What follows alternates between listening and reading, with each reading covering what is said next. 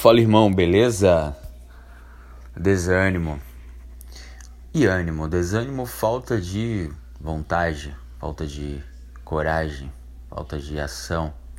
Ânimo, coragem, vontade, do latim ânimos. É, é normal ficarmos desanimados em algumas situações. Sim, a gente não precisa viver alegre feliz o tempo todo 100%. Isso não é bom para nossa sanidade mental.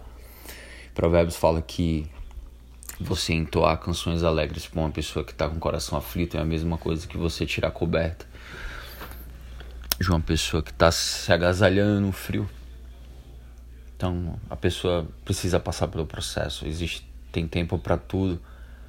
Tem tempo de chorar, tem tempo de se alegrar, tem tempo de se aproximar, de se apartar. Tem tempo para tudo. Mas a gente não pode desprezar o tempo também desânimo. O desânimo ele vem, ele bate a porta. Ali, a, o choro ele pode durar uma noite, mas a alegria ela vem pela manhã. Jesus falou que no mundo teríamos aflições, desânimos, mas tem de bom ânimo, eu venci o mundo. Ou seja, como que a gente tem bom ânimo? O Senhor nos dá ânimo, o Senhor nos dá força. Como? Com Jesus, porque Ele fala que sem, sem mim nada podeis fazer. Então é isso.